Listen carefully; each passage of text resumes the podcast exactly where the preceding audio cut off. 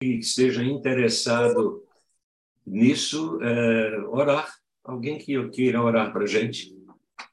Rosângela Galo, né? Rosângela Galo. Eu já estou olhando para sua cara. Posso orar? Pai, graças te damos por mais um dia. Muito obrigada, Deus, por essa conexão. Muito obrigada, Deus, por esse tempo que o Senhor tem nos dado para compartilharmos, para aprendermos, para sermos tratados e principalmente, Senhor, para desenvolvermos cada dia mais um relacionamento contigo. Pai, abençoe a vida de cada mulher, de cada pessoa que está aqui no café, Deus. Que nós possamos deixar de lado toda a preocupação, deixar de lado tudo aquilo, Deus, que possa prender a nossa atenção, porque nós queremos estar voltada para aquilo que o Senhor já falou com Homero, aquilo que o Senhor já colocou nele, traga sobre ele poder, ousadia, para que tudo aquilo que ele falar, Senhor, atinja o nosso coração, a nossa mente, e enquanto estivermos aqui, Deus, guarda tudo aquilo que é nosso, protege, Deus, em nome de Jesus. Amém. Amém.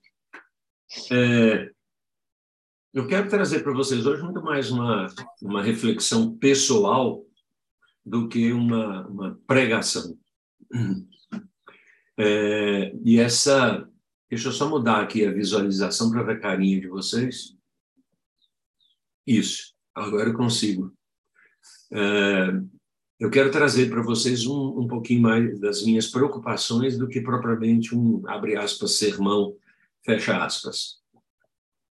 É, mas para isso eu queria ler dois versículos. O primeiro é o versículo 1 do capítulo 1 do livro de Provérbios, que diz assim: Provérbios de Salomão, filho de Davi, o rei de Israel. Esse é o primeiro versículo, Provérbios de Salomão, filho de Davi, o rei de Israel.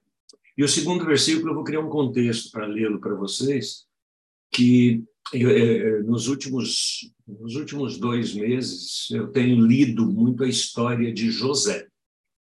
A história de José é uma história bastante interessante, uma história complicadíssima, mas que traz muitas lições para nós.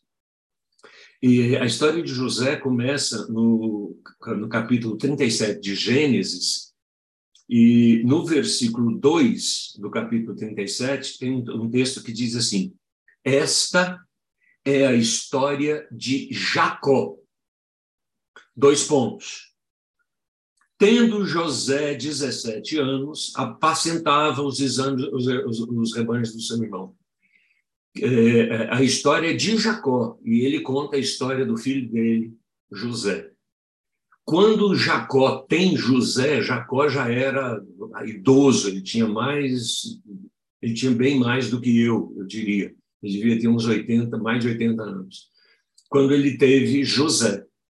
E a história que Jacó conta da sua vida, que, que, que a história que Moisés conta, registrado lá no livro de Gênesis, que é a história de Jacó, começa com a história de José. E tanto na história dos provérbios de Salomão, quanto na história de Davi, quanto na história de José, existe uma frase, que essa que é a frase que eu quero trazer para vocês hoje, que repete inúmeras vezes na história de José. Essa frase é o seguinte: e Deus estava com José. Essa é a frase. Deus estava com José. Aí a minha pergunta é: Deus estava com José aonde? Aonde que Deus estava com José? E eu vou entrar nisso com vocês a partir do seguinte ponto. José foi hostilizado pelos irmãos. José era um bobão também, né? Vamos, vamos, vamos pensar que é para nós. José era um bobão falava tudo o que pensava, falava tudo o que, uh, o que achava, dava, se metia em todas as coisas, e os irmãos pegaram uma raiva do José, terrível. Né? Mas o Senhor estava com José. O senhor José era o preferido do pai e gerava um ciúme no irmão, nos irmãos terrível, e a vida de José na casa do seu pai era um inferno, ele só tinha o pai. Mas o Senhor estava com ele. É, José foi vendido pelos irmãos como escravo e, e passou muitos anos como escravo, mas Deus estava com ele. É, na casa de Potifar, a mulher dele o seduziu, ele passou por problemas seríssimos nisso, é, Deus estava com ele. E ele foi preso de novo, e Deus estava com ele. A vida de José é um, são 40 anos de inferno, e Deus estava com ele. É, a pergunta que eu faço é a seguinte: qual é a consciência que nós temos de que Deus está conosco? Porque é, essa consciência é que vai fazer com que a gente suporte a vida que o Senhor tem colocado para nós. Deus estava com Jacó, Deus estava com José, Deus estava com Jó. Quando Jó ficou todo leproso, quando Jó perdeu todos os seus bens, quando a, família de Jó morreu toda, quando o gado do Jó morreu toda, quando a tragédia se abateu sobre a casa, a casa de Jó, é, Deus estava com Jó. A questão que a gente precisa entender é que essas pessoas não tinham essa consciência tão clara assim.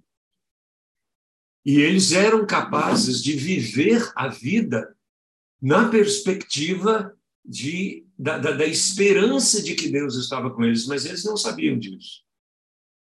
Imagine para vocês a vida de José sendo hostilizado o tempo inteiro pelos irmãos durante décadas, sendo hostilizado pelo Potifar, pelos, pela prisão, por aquelas coisas todas. Imagine, imagine Davi passando grande parte da sua vida em guerras, em lutas, em traições, em adultério, em um bando de coisas. Imagine tudo isso. Imagine é, as tragédias que aconteceram durante todo esse processo, Deus estava com eles. É, a pergunta que tem me vindo à mente, é, é, e às vezes quando a gente escuta isso das outras pessoas, é pessoas contando histórias maravilhosas, histórias de milagres, histórias de superação, histórias disso, história daquilo, história de outro. É, e aí a gente, eu estava chegando para Deus dizendo assim, Senhor, quando é que eu vou contar as minhas histórias? Eu estou contando as histórias dos outros. Eu estou contando as histórias de que fulano fez e aconteceu, de que fulano orou e, e, fez um contrato, de que fulano orou e restaurou o casamento, de que fulano orou e pagou a dívida, de que fulano orou e a empresa melhorou, que fulano orou. E, e aí eu viro para Deus e pergunto assim, quando é que vai ser a minha vez de contar estas histórias? Quando é que vai ser a vez de dizer o seguinte, olha, senhor, eu, eu, eu não quero contar para você a história de um amigo meu que orou e Deus fez ele pagar as dívidas. Eu quero contar a minha história.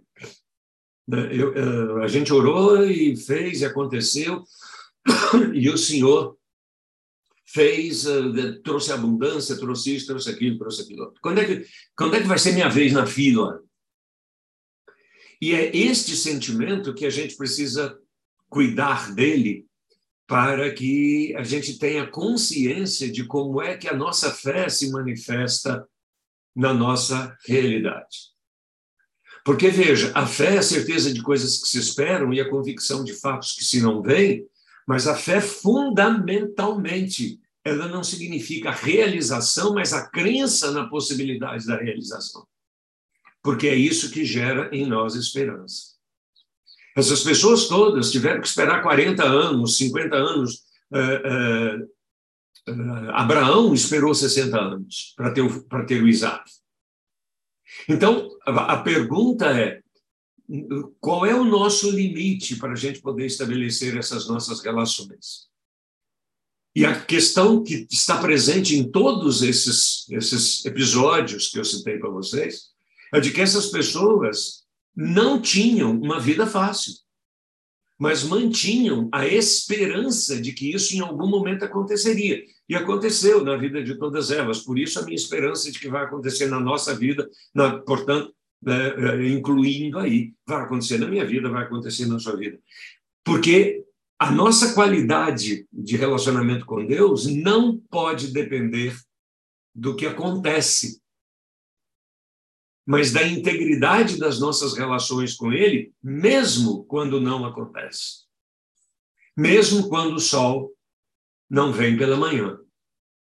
Mesmo quando a esperança não se renova. Mesmo quando as coisas continuam difíceis, ano após ano, ano após ano. Mas a questão que está colocada aí é o que a gente precisa entender.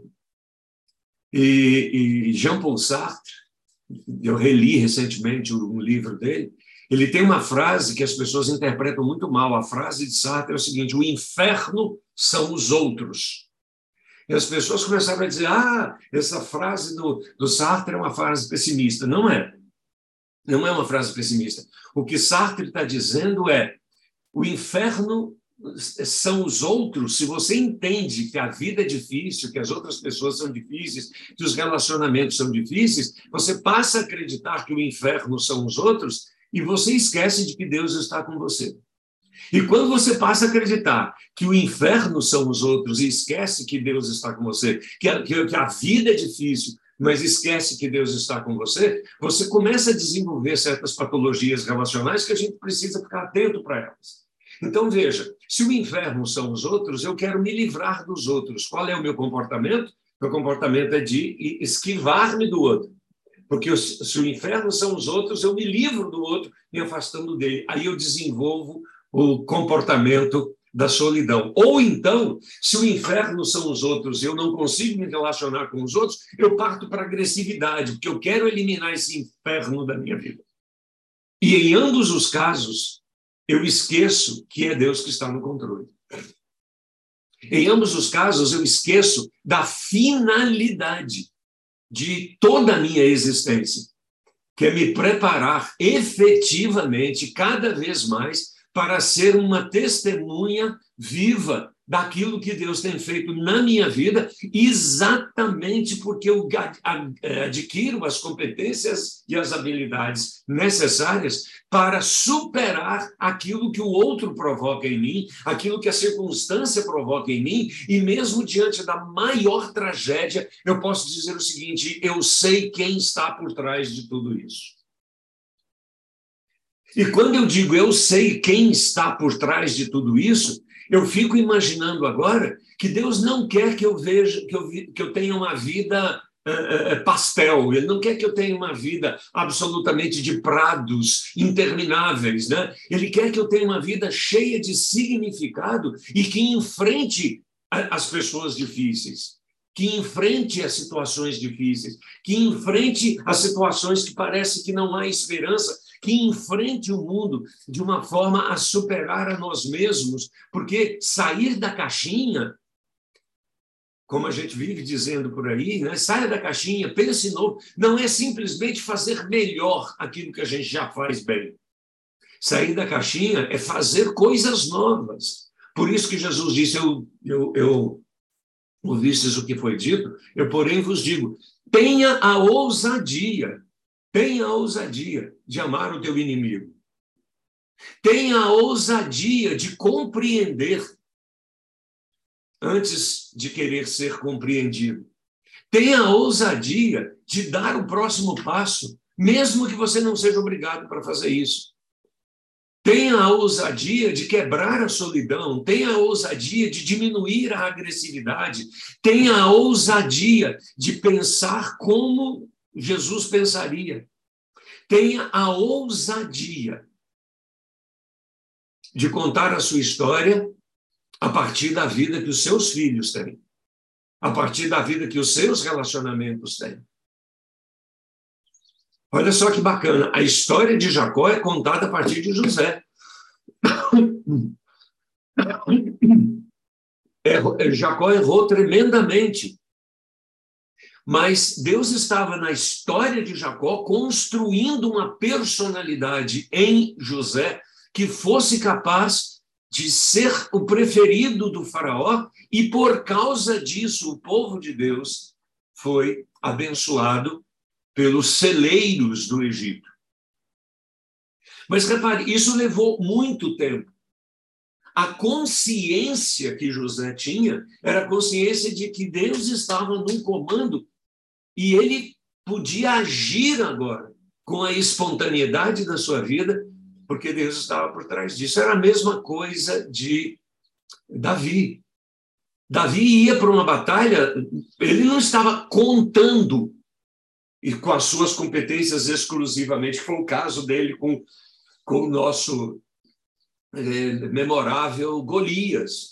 Ele não enfrentou Golias eh, na, na perspectiva dizer, olha, eh, eu, eu, eu sou habilidoso para danar, eu vou dar um tombo em Golias, vou cortar a cabeça dele, vou fazer acontecer. Ele vai com a espontaneidade da criança que ele era e, e sabendo do risco enorme que ele estava correndo.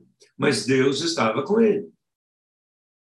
Ele não precisava dessas manifestações tão objetivas assim, ele precisava afiar a sua fé para poder fazer da sua vida um testemunho de que Deus estava com ele.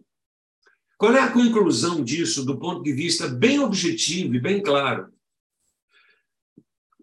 Não é na hora que nós estamos na nossa devocional. Não é na hora que nós estamos na igreja, não é na hora que a gente está na oração, não é na hora que nós estamos entre irmãos. É na hora que a gente está na vida comum, do dia a dia. É na hora que a gente está diante de um cliente. É na hora que a gente está diante da dívida, é na hora que a gente está diante do inimigo, é na hora da gente que a gente está diante do adversário, é na hora que a gente está diante de alguém que, que cria problemas para a gente. É nessa hora que a gente precisa pensar Deus estava comigo e é nessa hora que a minha história é contada para o mundo. A história do mundo é contada através da sua relação familiar. A história sua com Deus é contada com o mundo através da sua relação com seus filhos, com seu namorado, com a sua namorada, com seu companheiro.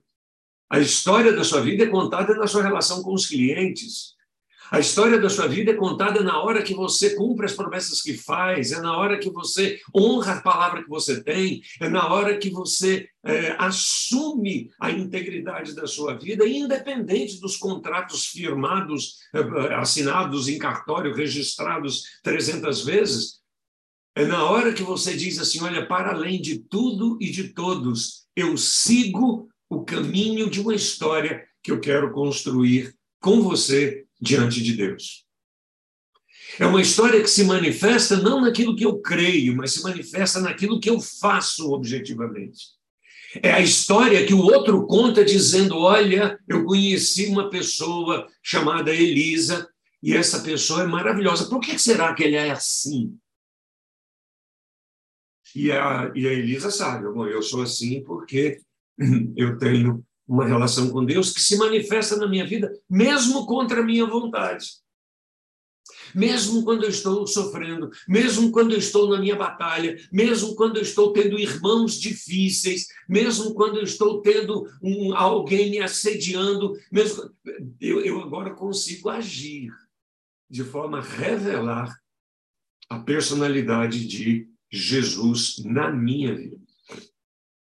E quando eu mostro isso, eu começo a entender que pelos fatos eu serei conhecido nas minhas relações com o mundo, porque aí Hebreus vai falar daquela nuvem de testemunhas que diz assim: pessoas que o mundo não era digno.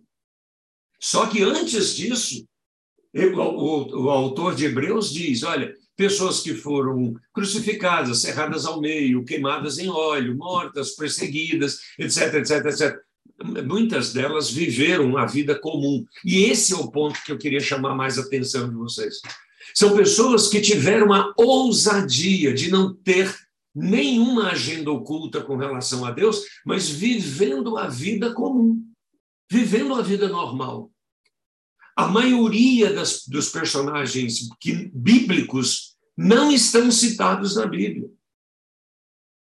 A Bíblia fala dos doze, mas não dá o nome dos 120 que compunham a pequena comunidade de Jesus no início da igreja. A Bíblia fala de algumas pessoas, fala de Abraão, de Isaac Jacó, etc. Fala um monte de coisa. Mas a, vida, a Bíblia não fala de todos os personagens que tiveram uma fé eh, exuberante. Porque foram pessoas que viveram a vida comum. Então, qual é o nosso desafio? Primeiro, é entender aquilo que Sartre estava dizendo, né? o inferno não são os outros. Os outros provocam em mim aquilo que eu preciso, diante de Deus, refletir para ser capaz de acolhê-los e transformar a minha vida em bênção.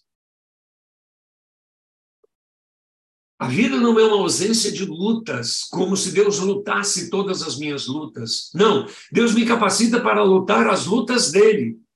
Por isso é, é equivocado aquela expressão que a gente usa dizendo Deus está do nosso lado. Não existe nada mais errado do que isso. Deus não está do nosso lado. A pergunta é: você está do lado de Deus? Deus não está aqui para justificar os meus projetos. Deus me chama para colaborar nos projetos dele. Então vamos inverter essa lógica. Essa lógica não é, olha, Deus fica comigo. Não, Senhor, eu quero ficar com você. Me ensina a ficar com você. Não é chamar Deus para lutar a minha luta.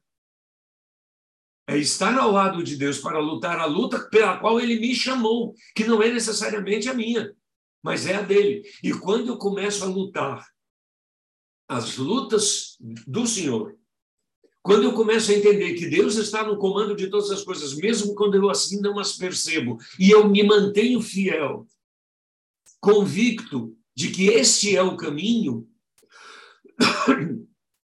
eu posso dizer como o Moisés dizia na narração da história de Jacó, na vida de José, e Deus estava com José. Deus estava com José na hora que os irmãos, que pareciam ser um inferno na vida dele, o venderam. Deus estava com José quando a mulher de Potifar fazia parecer que a vida era um inferno, porque ela o assediava o tempo inteiro. Vocês já pensaram conviver na casa do seu patrão com alguém eh, lhe assediando o tempo inteiro e você dizendo: como é que eu resisto a isso? Você resiste porque o Senhor estava com você ou está com você, está no caminho de todas as coisas. Então, é, é, é interessante nesses dois textos que eu li para vocês, o desafio da gente entender que quando Salomão diz, Eu sou Salomão, filho de Davi, o rei de Israel, ele está trazendo para a identidade dele a história que foi construída na vida dele, pela relação da vida dele com ele. E aí eu me pergunto sempre assim: que histórias os meus filhos contarão sobre Deus a partir da relação deles comigo? Que histórias os meus clientes contarão para outros clientes sobre os, sobre os relacionamentos que, que, que eles têm com Deus a partir da minha relação com eles? Esse é o grande desafio que a gente precisa ter na nossa vida. Ou seja, o Senhor está conosco, independente do momento que a gente esteja vivendo. O Senhor está conduzindo a nossa história, independente da nossa satisfação ou insatisfação, da nossa de estarmos no paraíso ou de estarmos numa luta severa, de estarmos derrubando os inimigos ou sendo derrubado por eles. Deus está no controle dessa história. E entender isso acalma o nosso coração. Porque o que eu estou olhando é para a minha capacidade de ser honesto e coerente no exercício da minha fé, que se manifesta na história que eu construo com as outras pessoas e com as minhas relações a partir do meu relacionamento com Deus. Às vezes o outro nem sabe disso. Mas ele percebe que há em mim algum tipo de coisa que torna a relação mais saudável, porque o Senhor está no controle da minha vida. Gente, isso não se dá teoricamente. Isso se dá a partir do exercício prático de como eu tomo as minhas decisões nos micromomentos da minha vida. Então, veja, não é o palco que define a cena, é o bastidor que define a cena. Não é a apresentação pública que define a vida. É o que eu vivo na minha vida particular nas decisões que eu tomo nos meus relacionamentos com as coisas e com as pessoas. É na orientação consciente que eu tenho de que as minhas escolhas estão sendo feitas na vida natural e que muitas vezes não vão aparecer registrado em nenhum lugar, muitas vezes não serão contadas por ninguém, muitas vezes não farão parte de nenhum livro, muitas vezes ninguém vai me, me citar. Mas isso foi consequência da consciência que o Espírito trouxe para a minha vida de que Deus estava comigo o tempo inteiro. E em algum momento nessa história, pode ser que sim, pode ser que não, eu vou ter a grande história para ser contada. Mas mesmo que eu não tenha a grande história para ser contada, valeu a pena viver a partir desse princípio de que o Senhor está cuidando da nossa vida e principalmente da nossa história. E o elemento prático, objetivo e concreto que revela isso é nas histórias que os outros contam a partir do nosso relacionamento uns com os outros. É essa história que é contada na história de Davi, na história de José, na história de Salomão, na história de, de Jó, na história de Jacó. A história é: o Senhor está cuidando da história. E eu conto essa história. Contar o final da história é muito bonito. Quando, quando Jó diz, eu te conhecia só de ouvir, mas agora os meus olhos te veem. Mas a verdadeira essência da história de Jó está quando ele perde tudo, absolutamente tudo. Perde família, perde dinheiro, perde tudo. E, e olha, foram muitos anos, foram quase 40 anos nessa história. Mas em todo momento, Deus estava no controle da história. Por isso, uma das coisas que eu tenho aprendido é dizer o seguinte: é, às vezes eu fico com raiva de Deus e não, não faz mal ficar com raiva, não, porque a gente fica com raiva e a gente conversa. E eu cheguei para Deus recentemente e disse exatamente a frase que eu acabei de dizer para vocês. Eu disse, Senhor, eu quero contar as minhas histórias, eu não quero contar as histórias dos outros. Eu quero contar o seguinte: olha, o Senhor restaurou a minha vida nisso, nisso, nisso, nisso. Eu não quero contar que ah, o Senhor restaurou a vida da Kelly, o Senhor restaurou a vida da Graziella, o Senhor é, restaurou a vida da Andréia, da Lucimara. Não, eh, restaurou, ótimo, parabéns para vocês que o Senhor restaurou. Mas tá, quando é que chega a minha vez na fila? Quando é que chega a minha vez na fila? Porque se tem uma fila, uma hora vai chegar a minha vez, só que faz muito tempo. E, e, e, o Senhor diz: Olha, talvez você ainda não tenha aprendido, na hora que você aprender, chegará a sua vez. O grande desafio nosso, gente, é entender que as pessoas que chegam a nós às vezes são difíceis, mas elas não são o inferno. Eu não posso ir para agressividade nem para solidão, eu preciso enfrentar com a vida natural que o Senhor me promove, crendo que Ele está no controle da história. É quando eu sei lidar naturalmente com os meus filhos adolescentes. E quando eles se tornam adultos, eles dizem: Olha, eu tive uma vida complicada, mas aprendi com meu pai, com a minha mãe, como é ter uma vida com Deus. E a gente dizer: Olha, meu filho está passando por uma situação dificílima, mas eu sei que o Senhor está no controle da história, por isso eu sou capaz de crer. Eu, eu quero finalizar isso com vocês. Um amigo meu diz o seguinte: a gente precisa é, é, abrir um pouco mão da tecnologia para aprender com os nossos avós ou com os nossos pais essa dependência. Porque ele diz o seguinte: hoje o seu filho disse que ia chegar meia-noite, é, quando é meia-noite e um, ele não chega, não chega, você pega o celular, passa uma mensagem para ele, diz: Filho, cadê você? Aí ele diz: Ah, mãe, ah, pai, eu, eu vou me atrasar um pouquinho, é, mas está tudo bem, né?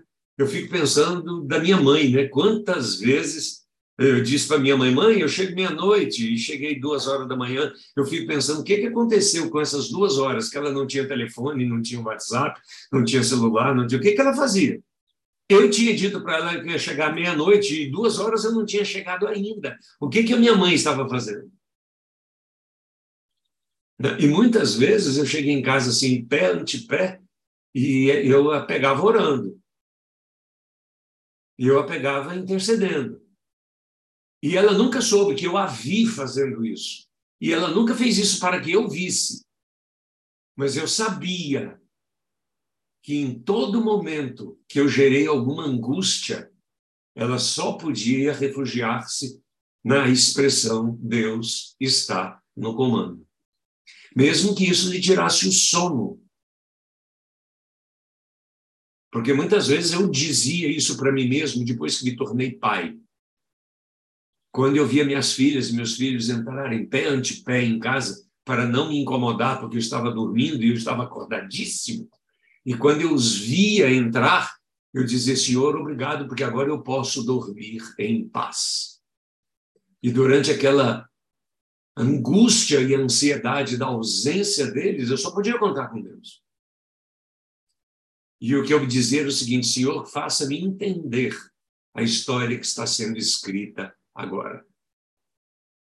Então, a minha oração para você hoje é que o Senhor lhe faça entender a história que você está escrevendo agora.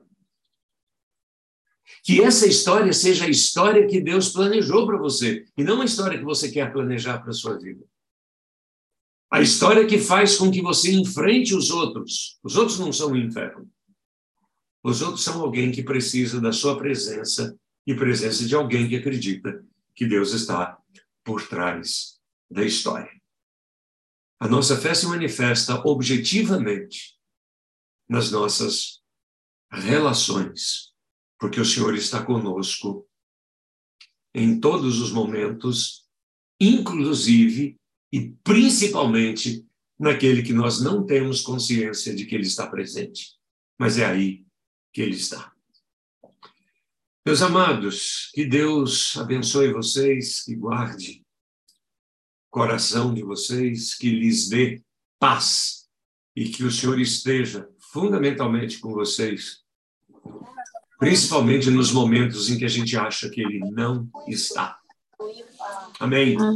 Amém. Glória a Deus. Desculpe me falando assim, que eu preciso sair, mas eu não